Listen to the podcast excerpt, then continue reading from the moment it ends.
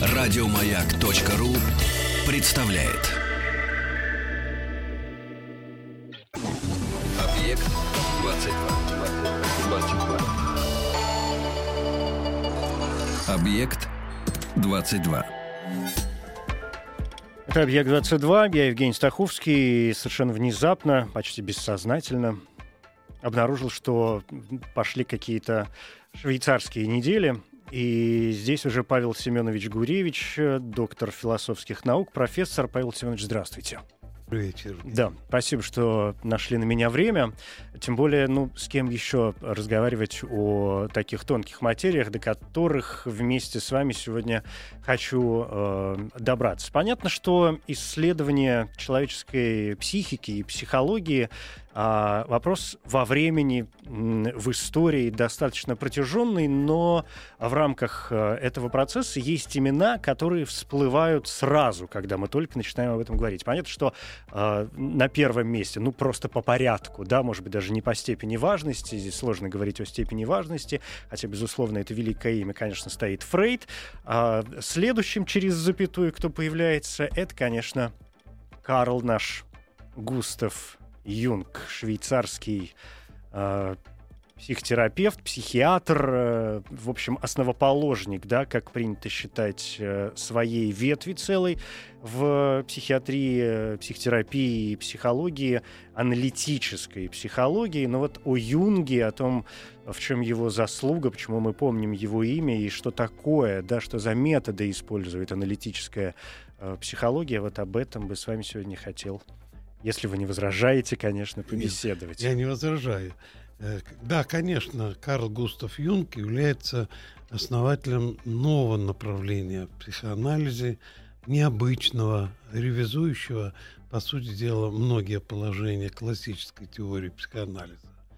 Интерес... Фрейда, да? А? Классической теории Фрейда. Да, Фрейда, угу. да, естественно. Ну, Фрейд не единственный э, аналитик, которого мы считаем классиком. Там еще и такие имена, как Адлер и э, многие другие, и в частности Сабина Шпилерейн, который, возможно, тоже возникнет это имя в контексте нашего разговора.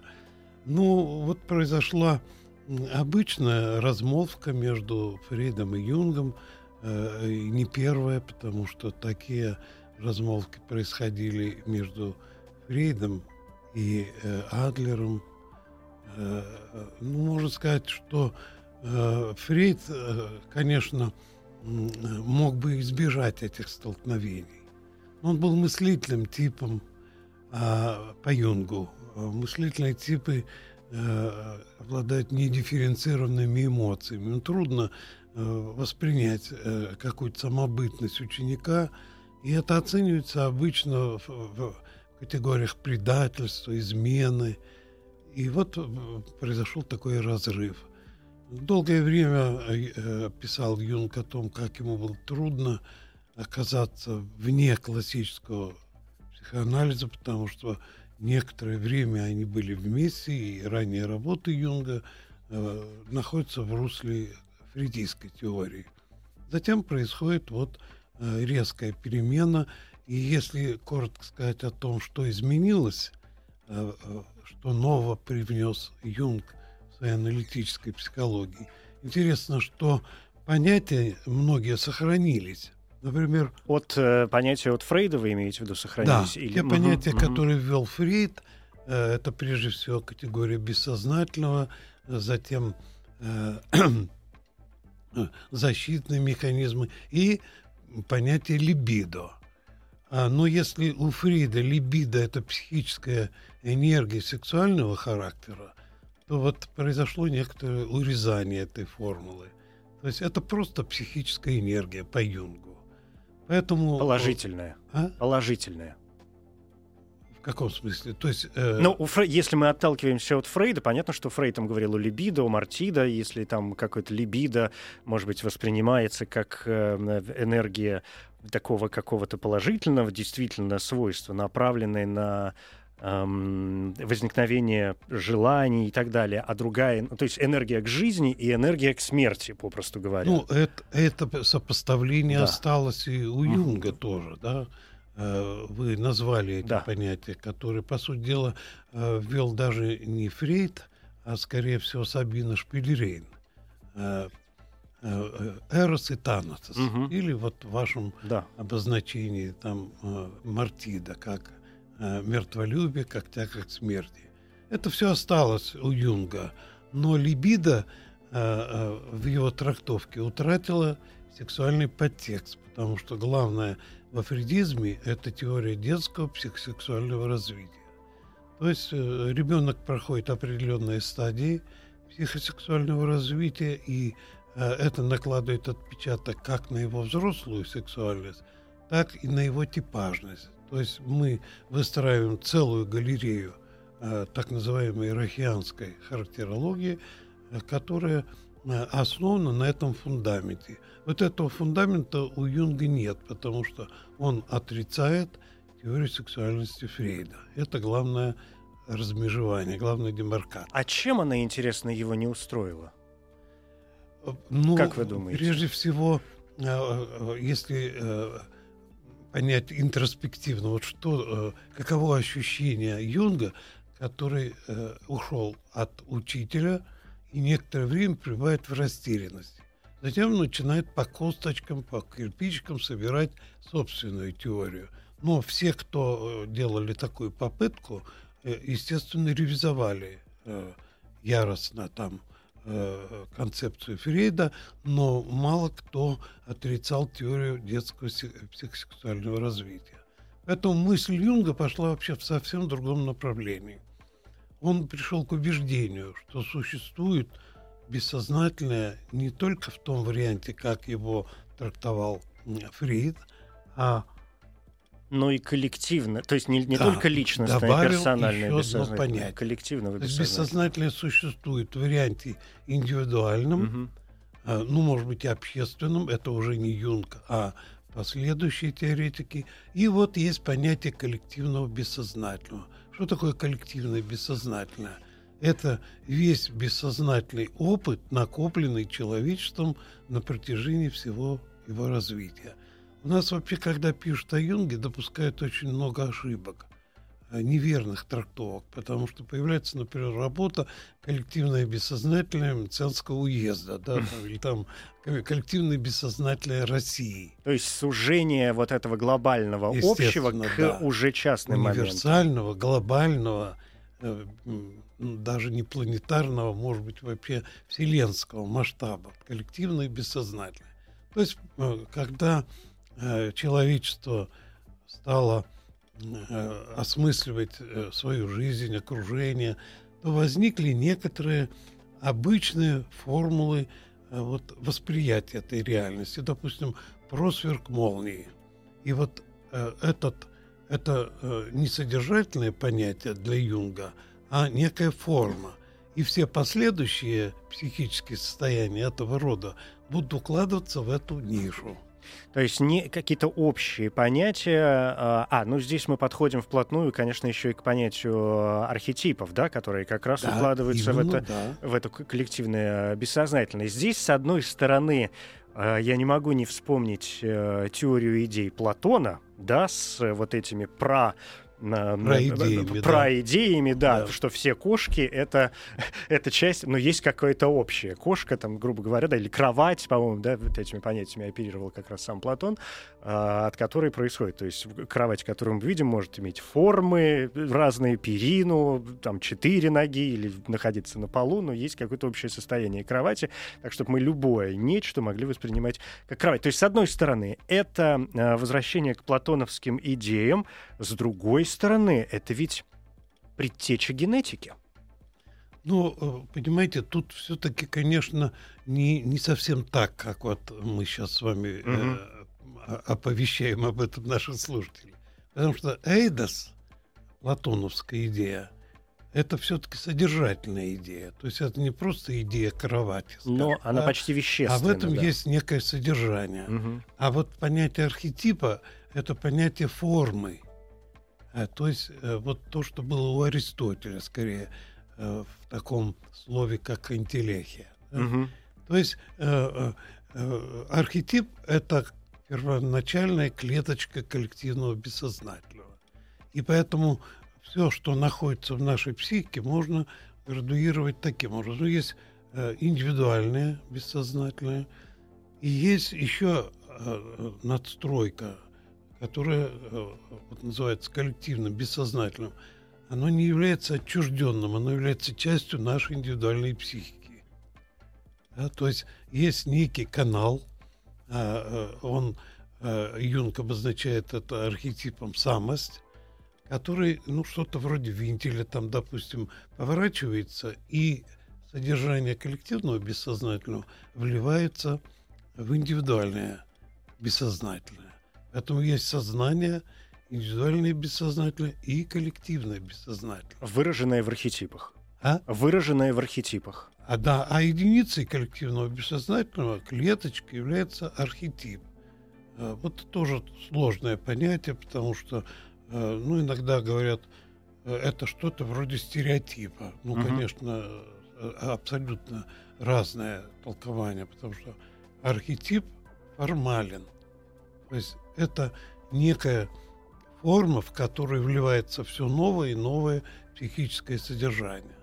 Здесь нужны, конечно, ну, чтобы было окончательно понятно, чтобы разобра- разобраться с этим термином, конечно, проще всего привести какие-то примеры. Понятно, что в понятие архетипа по большому счету можно уложить, наверное, что угодно. Но вот у меня в, в, в качестве примера первое, что вспоминается, например, это такая простая субстанция или, или явление, лучше сказать, как, э, как, например, Бог.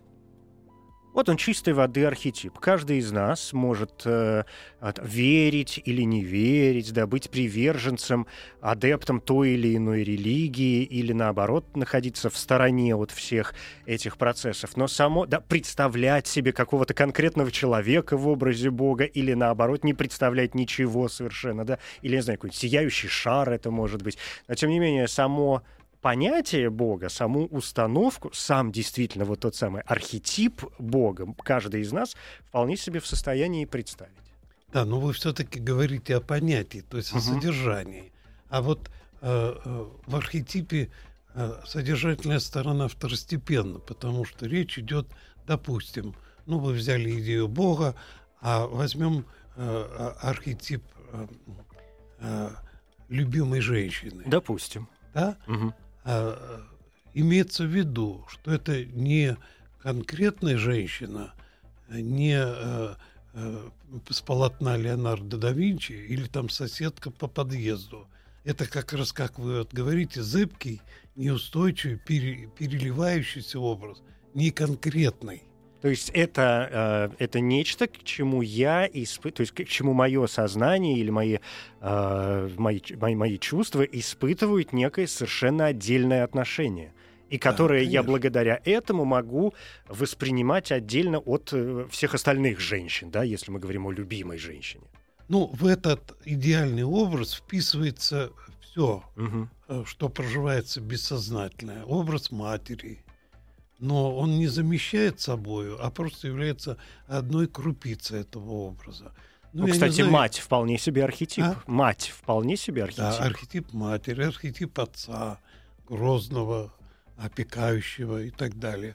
Ну, вот я сейчас боюсь, что я э, не процитирую точно э, Пушкина, но у него есть э, э, Моцарт и Сальери – по-моему, гениальное определение вот того, что является идеальным образом э, женщины. А когда э, Моцарт э, рассказывает Сальери, что вот к нему явился черный человек, весь в черном, заказал реквием, учтиво поклонившись, он этот реквием написал, а тот не идет. И дальше он пытается изложить, что там он э, выражает. И вот он говорит, представь себе, э, мы двое, ты да я, э, э, мы веселы, я влюблен не очень, но слегка. Значит, возникает лингвистическое, лингвистический вопрос, да, что это такое? Не очень, но слегка. То есть вроде это одно и то же, но вот имеется в виду образ, который вбирает в себя И э, все впечатления, которые бессознательно мы усваиваем от матери, от э, контакта с живописным полотном, но это не сводится к конкретному прототипу. То есть это зыбкий образ. Э, это не, не, не, любовь, а скорее влюбленность. То есть, ну, да, я понял, вы произнесли очень важное понятие, ну, вот то, что на русский язык, да, принято переводить э, словом «самость», то есть, если, когда я вспоминал Платона, да, действительно, если у Платона существует, да, независимая, например, от, э, ни от чего какая-то идея, вот тот самый Эйдес, который существует там где-то по его мнению. Нет, не то, что всё. независимая, а первичная. Оно первичное, да, да. да. Но она воплощается. Воплощается уже так далее. А уже воплощение зависит, Да, может быть, да. от человека в какие-то моменты времени. То э, архи- в архетипе м, как раз очень важным является как момент э, нашего конкретного понимания этого архетипа, э, чего- чего-то конкретного уже может быть построенного на в- вот, вот тех сверх сверх э, идеях. То есть наша самость, потому что и восприятие Бога, и восприятие любимой женщины, и всего остального зависит ведь от каждого нашего конкретного восприятия. Да? Я могу воспринимать и чувствовать Это вы правильно это, говорите. это- это То есть, одним путем, скажу, вы пойдете другим, Бог, третий, третьим. Один да. человек представит Да, там да. э, шаржи э, известного французского карикатуриста, Мгм. да, добрый бог такой. Другой представит бога карающего. А третий, э, как у Фрейда, э, то есть, ну да, у Фрейда ведь существует концепция, что идея бога родилась от почитания отца.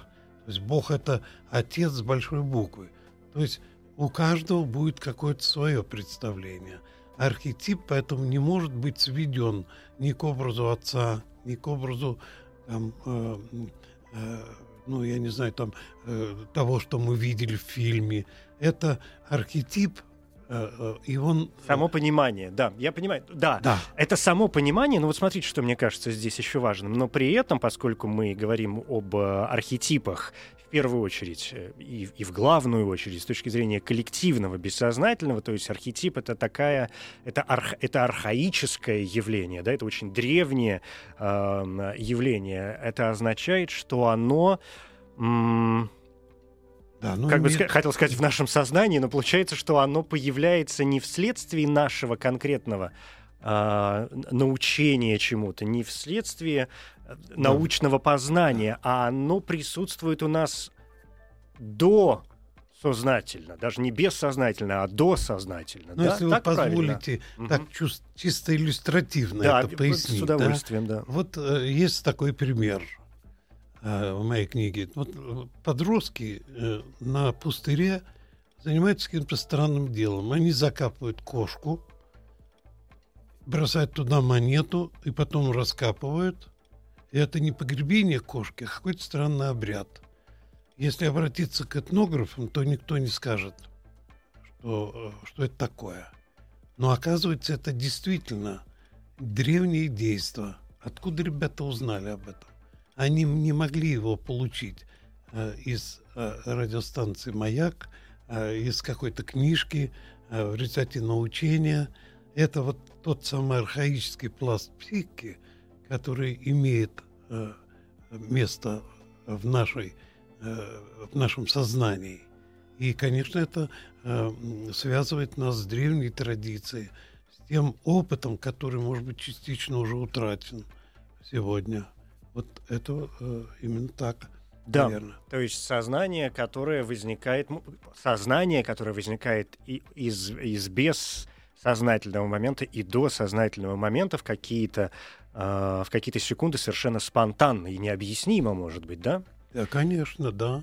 Здесь мы вот, э, мне кажется, сейчас э, сделаем небольшую паузу, передохнем. Мне кажется, мы подходим как раз к одной из других главных точек в э, системе и в учении Юнга, к вопросу как раз, может быть, его типологии и к функциям. Да? То есть я говорю об ощущениях, мышлениях, чувствах, интуиции, но об этом через мгновение. Объект 22. 22. Объект 22. Павел Семенович Гуревич, доктор э, философских и филологических э, наук, кандидат исторических наук, профессор, академик. Это вы все успеваете, да? Ну и поскольку мы говорим сегодня о Юнге, позволю себе заметить, что еще и специалист по, в области клинической психологии, психоанализа и трансперсональной психологии. Все верно, я надеюсь, да? Но это так, лишь малая часть. Узнаю с трудом себя в этом образе. Да. Но, э, тем не менее, Павел Семенович, мы вот тут дошли до, мне кажется, второго очень важного момента в творчестве и вообще в идеях, да, Юнга, до концепции психологических типов, ежели я не ошибаюсь, а если ошибаюсь, то поправьте меня, конечно, тут же, что именно Юнг ведь ввел понятие м, вообще экстраверсии и интроверсии. Э, Ну, нет, конечно, как понятие, э, он просто э, придал этому объемность, То рельефность. есть он их А разработал. Вообще представление о да? Мгм. том, что есть вот такие два способа э, проявления своей индивидуальности в, истории философии было, конечно, но Юнг сумел придать этому именно типологическое значение. То есть есть, э, как ему по- поначалу казалось, три типа интроверты, экстраверты и амбоверты. Но в последних То есть и туда, и работах- сюда, которые, да? да, промежуточный тип. Но в последних работах он все реже и реже э, употреблял вот понятие амбоверта, потому что, во-первых, ну, конечно, есть классический экстраверт и есть классический интроверт. В чем э, сущность, так вот простыми словами, уже раз и навсегда, чтобы мы все уяснили? Экстраверт — человек, нацеленный на общение, контактный, инициативный, предприимчивый. Э, Интроверт э, э, зациклен на собственном внутреннем мире. А Для него э, источником поведения, мотивацией поведения является внутреннее состояние. Ну, допустим, скажем, если э, э, мыслитель пишет, «А я э, принял христианство, потому что его приняли отцы, основатели церкви. Это ориентация на чужое мнение. Экстравертная, да? Это экстравертная Мгм. реакция. А если я говорю, да, я собрался поехать на дачу, но вот ну, погода как-то изменилась, интроверт говорит, я все равно поеду, потому что я это решение принял.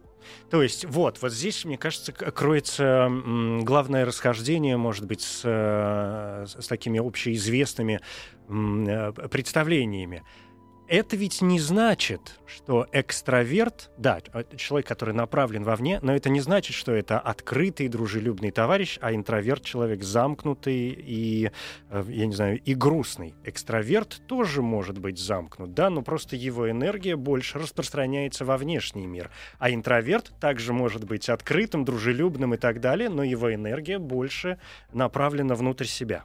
Вы правильно назвали некоторые ошибки. Я сказал, что о Юнге часто пишут очень много... Всякую ерунду, э, да. Всякой ерунды, да.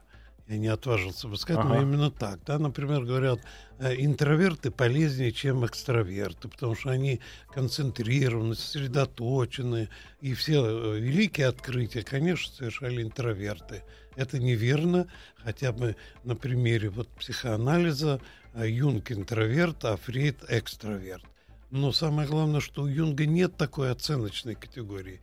Он описывает типы, но он не дает оценки, потому что оценка в данном случае неприемлема. Но нельзя сказать, что хорошо быть мыслительным типом и плохо быть эмоциональным типом. Люди разные.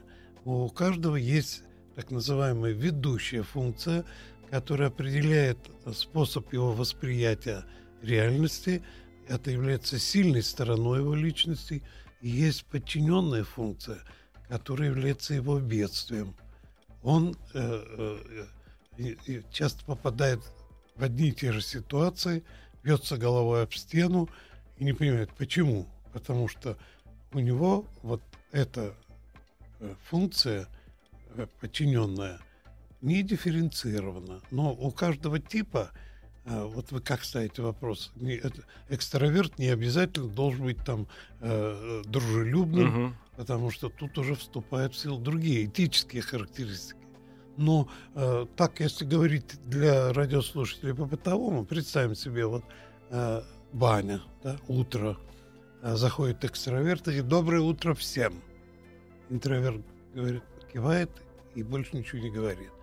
А, а, экстраверт э, погружается в, в купель и говорит, а, а водичка-то сегодня хорошая, да? Интроверт э, тоже погружается деловито, но он нич- ничего не говорит. Но это не означает, что они вот именно в таком качестве будут. Потому что как только интроверт освоит эту среду и всех покажется ему знакомыми, он, по выражению Юнга, э, вылезет из кокона и будет казаться абсолютно экстравертным. Знаете, хотя, хотя первое время, равно, да. А? Хотя первое время вел себя, может быть, немножко. Да. Но может ведь быть и э, наоборот. Э, в вашем примере с баней мне почему-то представилось, что э, экстраверт как раз будет говорить не, не о себе, какая водичка хорошая, а спрашивать у других, как вам водичка сегодня, да, так, возможно, нравится ли, да, да, а чаек уже пробовали ли.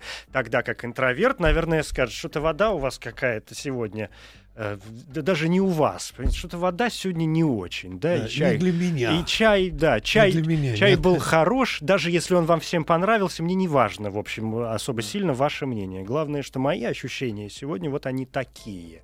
А то, что вам нравится, это, ребята, ваше дело. Ну вот у меня коллега интроверт. Угу. Как вот мы интересно э, иногда общаемся. Допустим, я говорю, я тут э, познакомился с одним профессором, и он дал согласие работать на нашей кафедре. А вас я прошу позвонить ему и уточнить, какие дни ему удобны для прочтения лекции.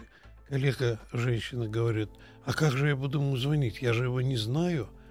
Я говорю, это очень просто. Я экстраверт, для меня это очень просто. Вы звоните и говорите, вот э, вы договорились с Павлом Семеновичем, что будете работать на кафедре, я хотел бы уточнить. Там, нет, нет, нет, ни в коем случае. Я, я не могу, потому что вы, вы ему скажите, а потом, когда она уже познакомится с этим человеком, и общается со стороны, может показать, ой, экстраверт какой, какой бойкий, и, и общительный человек. Да, то есть не нужно путать вот эту экстраверсию и интроверсию с э, характером, да, и с психотипом уже, в конце концов, Именно э, человека. Это разные вещи. На этом основании иногда говорят, ну-ка, а я, э, а я ведь, понимаете, да, конечно, я интровертная, но, но я идти в гости люблю ходить, да. Одно другому не мешает, Ради бога, В чем да? проблема А интроверт может случайно взять гитару на вечеринке, оказаться в центре внимания. Угу. Но это будет только эпизод. Это Но он будет... будет делать это для себя, для собственного внимания, для, для удовлетворения собственного самолюбия. Это событие покажется ему чрезвычайно да. значимым. Угу. Он был э, домодой на этом да. вечере. Да? Да. Вот. Такое тоже возможно. Да. Павел Семенович, с вашего позволения, давайте еще немножечко именно об э, именно этих психотипах, раз уж мы пошли об экстраверсии и интроверсии. Я хочу вернуться вот к этим понятиям мышления, чувства, э, ощущения, интуиции. Потому что Юнг ведь, опять же, насколько я помню, говорил о том, что для каждого, ну, то есть они называются поэтому, да, психотипами, потому что для разных э, людей одна из, один из этих типов вроде как является ведущим.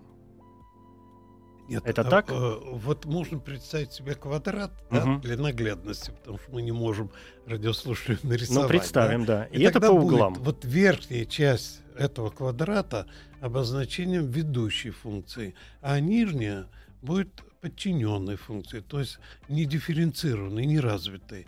А побочные, так они и называются, побочные функции.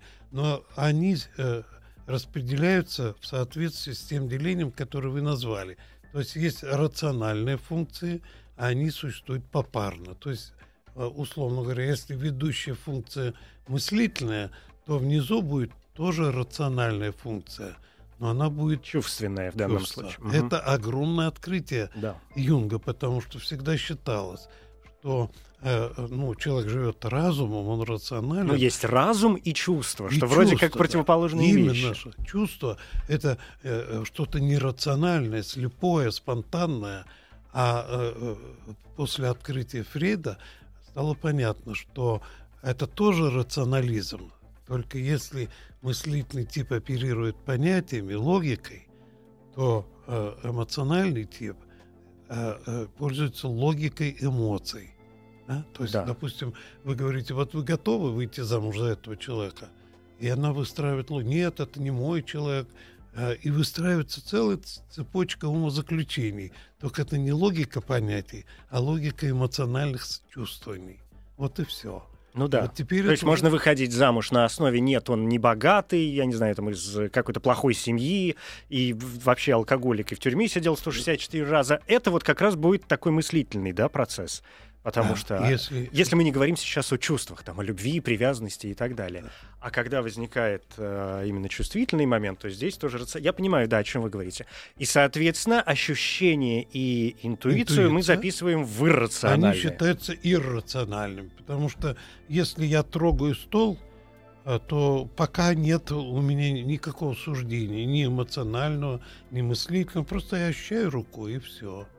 А также интуиция, потому что она несет знания, которые отрефлектировать не в состоянии. Я получаю знания, э, какое-то наитие, а почему я так думаю, почему пришло это наитие, я объяснить не могу. Это иррационально.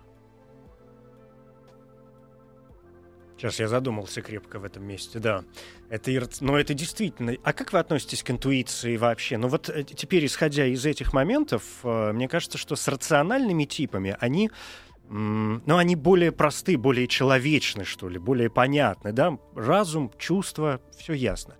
А вот ощущения и тем более интуиция, иррациональные э, типы и состояния, они как раз мне кажется, хуже, хуже понятны и хуже объяснимы простыми словами, нет? Я бы так не сказал, потому что что такое ощущающий человек? Укорененный э, в этой реальности, э, любящий землю, знающий, что сейчас носят, что модно. То есть абсолютно лишенный трансцендентного чувства. А он живет в этой реальности. Приземленный такой Да. человек. И когда ему рассказывают э, э, фантастику какую-то, какое-то наитие, он этого не понимает, потому что этого нет в реальности. А, И, э, ну, вот, допустим, э, можно так э, сценировать какой-то разговор. Допустим, приходит э, женщина не э, ощущающего типа, а мама ее встречает и говорит, ты, э, ты голодна? Ты хочешь сардельки? А при этом она э, мысленно их поедает. Сардельки Мгм. это же очень вкусно. Так говорит, ну давай сардельки. А может тебе э, кашу сварить пшенную, а? Ням-ням. А, как это интересно, да? Говорит, ну давай кашу, да? Это, ты, ты что ты хочешь, да? А давай я тебе там приготовлю винегрет, да? Ну давай, ну давай хоть что-нибудь, да? Вот это ощущающий тип. А интуитив – это очень интересный, конечно, типаж, особенно интуитив а, э, э, интроверт, потому что это пророки. Это такие люди, как Якоб Бёме, Фридрих Ницше, э, Нострадамус, которые действительно могут заглянуть в будущее. Но а экстраверт, а, интуитив, вот я принадлежу к этой типажности. Я, конечно, не пророчествую, но меня всегда удивляет, почему люди не думают о будущем. Вот человек приходит на работу, начинает заниматься делами, да, а в это время уже, я условно говорю, назревает увольнение, э, есть э, уже какие-то метки этого, но э, только интуитив может заглянуть в будущее и думать о будущем. То есть предчувствие возникающее, да, как, Предчувствие, да. как может быть лучше. Но это не значит, что э, интуиция не может опираться на опыт. Или она опирается именно, опять мы приходим к бессознательному вот тому большому. Ну, знаете, вот, допустим, я еду сотрудницей, и вдруг я говорю, Таня, вы беременна? Она говорит, да. Но об этом никто не знает, я никому не говорила. Вот рационально объяснить, почему я догадался, невозможно, потому что рациональное объяснение будет такое, что у беременных женщин другие э, зрачки. Ну, у вас глаз наметан просто уже, и вы все сечете, да, в три вы секунды. не да. нарушайте чистоту. Чистоту не нарушаю, да? да, все, сейчас, секундочку, да.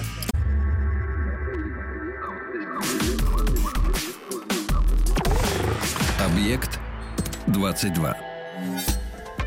Да, Павел Семенович, но все-таки понятно, что зрачки у там или как что- что-то происходит, я не знаю, с телом, даже, или даже невидное в э, невооруженным глазом с женщиной беременной. Ну как? Вы же себе как-то это должны объяснять? Ну, э, ведь Юнг считал, что мы получаем э, знания из космоса. Э, позже, конечно, это получил подкрепление в физиологии, потому что э, в открытиях э, целого ряда биологов подчеркнуто, что мозг не является производителем мыслей, он транслятор этой мысли. Вот если на этой точке зрения стоять, то понятно, что интуитивное знание это не рациональное знание, не рожденное конкретным житейским опытом, а приобретенное каким-то гностическим путем. То есть в этом есть что-то и оккультное, и, я бы сказал, поэтическое. Да, конечно, конечно, это безусловно и оккультное, и мистическое, безусловно. Если я так понимаю, что наша беседа стремительно идет к, к концу, да, я хотел к, бы немного... к оккультизму да, да, идет. Э, э, от себя уже как бы взять инициативу. Вот что интересно, э, эмоциональный человек, человек, у которого ведущая функция эмоциональная. Обычно говорят, ну я очень эмоциональный, знаете, я там шла, меня там машина обдала, грязью, так я такое, такие эмоции, это ничего вообще с Юнгом не имеет потому что имеется в виду не интенсивность, истеричность эмоций, а дифференцированность эмоций. То есть эмоциональный человек знает очень много состояний, которые другие не чувствуют, не слышат. На холмах Грузии легла ночная мгла, шумит раква предо мной, мне грустно и легко, печаль моя светла. Господи, печаль же всегда бывает темный, тягучий, а печаль бывает и светлой. Пушкин обозначает эту угу. И вот когда мы начинаем, там, вот я имею обыкновение своим слушателям читать какие-то строчки поэтические, и меня удивляет, они не улавливают интонацию. Да, там, допустим, вот, ну, Борис Годунов говорит, кто не умрет, я всех убийца тайный. Я ускорил Феодор кончину, я отравил свою сестру, царицу, монахиню смиренную. Все я. Вот эта ядовитость, да, а никто не слышит ну, за исключением эмоциональных людей. Угу. То есть эмоциональность это не, опять же, опять же, да, вот очередное заблуждение, очередной миф. Широкая эм, партитура. Да, эмоциональность — это не, не то, что человек показывает наружу. Человек может быть эмоциональным, внутри него может кипеть буря, Именно. и никто вокруг не будет об этом знать. Конечно, конечно. То есть э, дело не в том, что это какие-то вздыбленные эмоции, истерические, угу. а дело в том, что как раз вот человек знает и такое состояние, и такое. Э, бывает грусть, бывает хандра, бывает тоска, бывает еще что-то. И можно разделить это разные состояния. Это все разные вещи.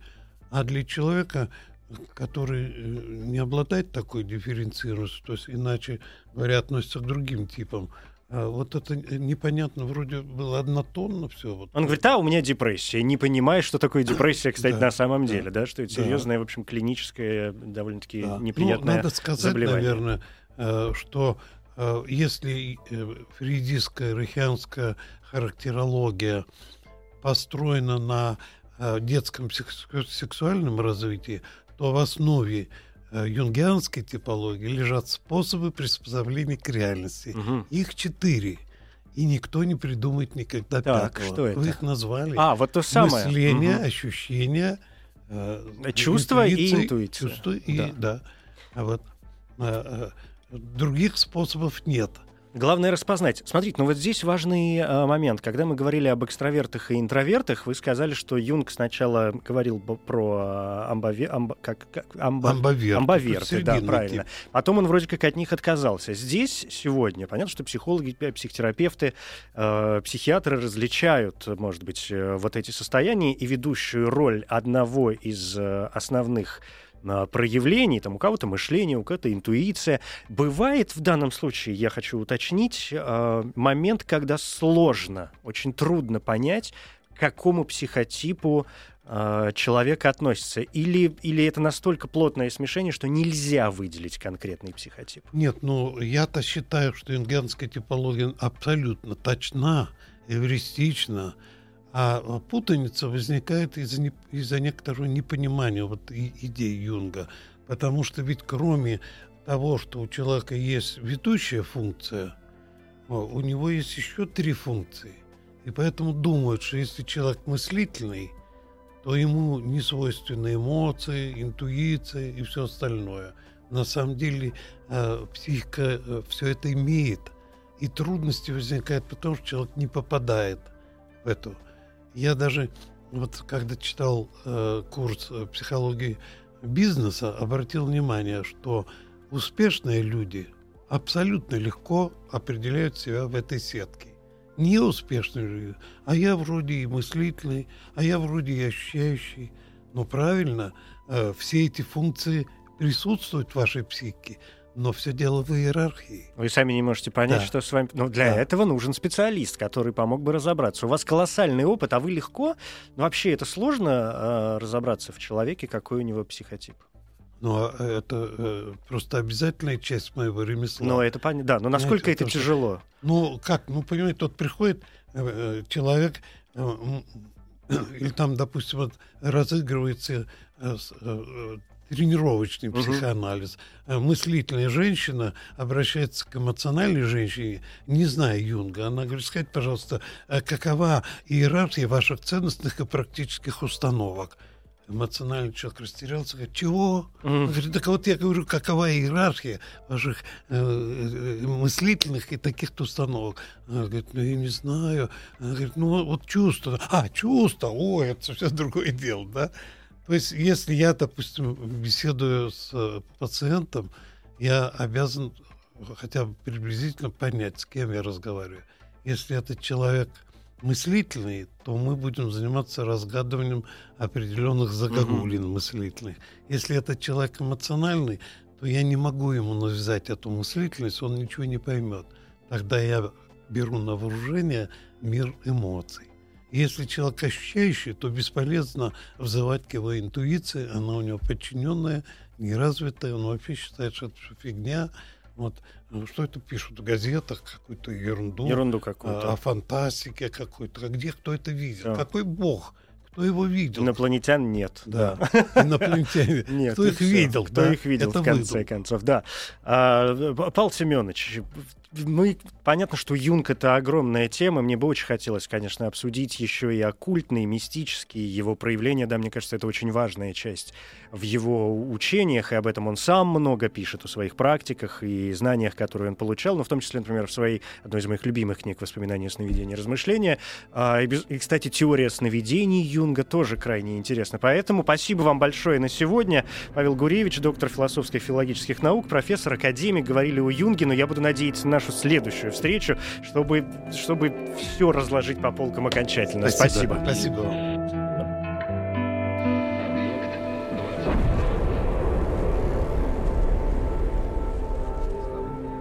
Объект 22. Еще больше подкастов на радиомаяк.ру.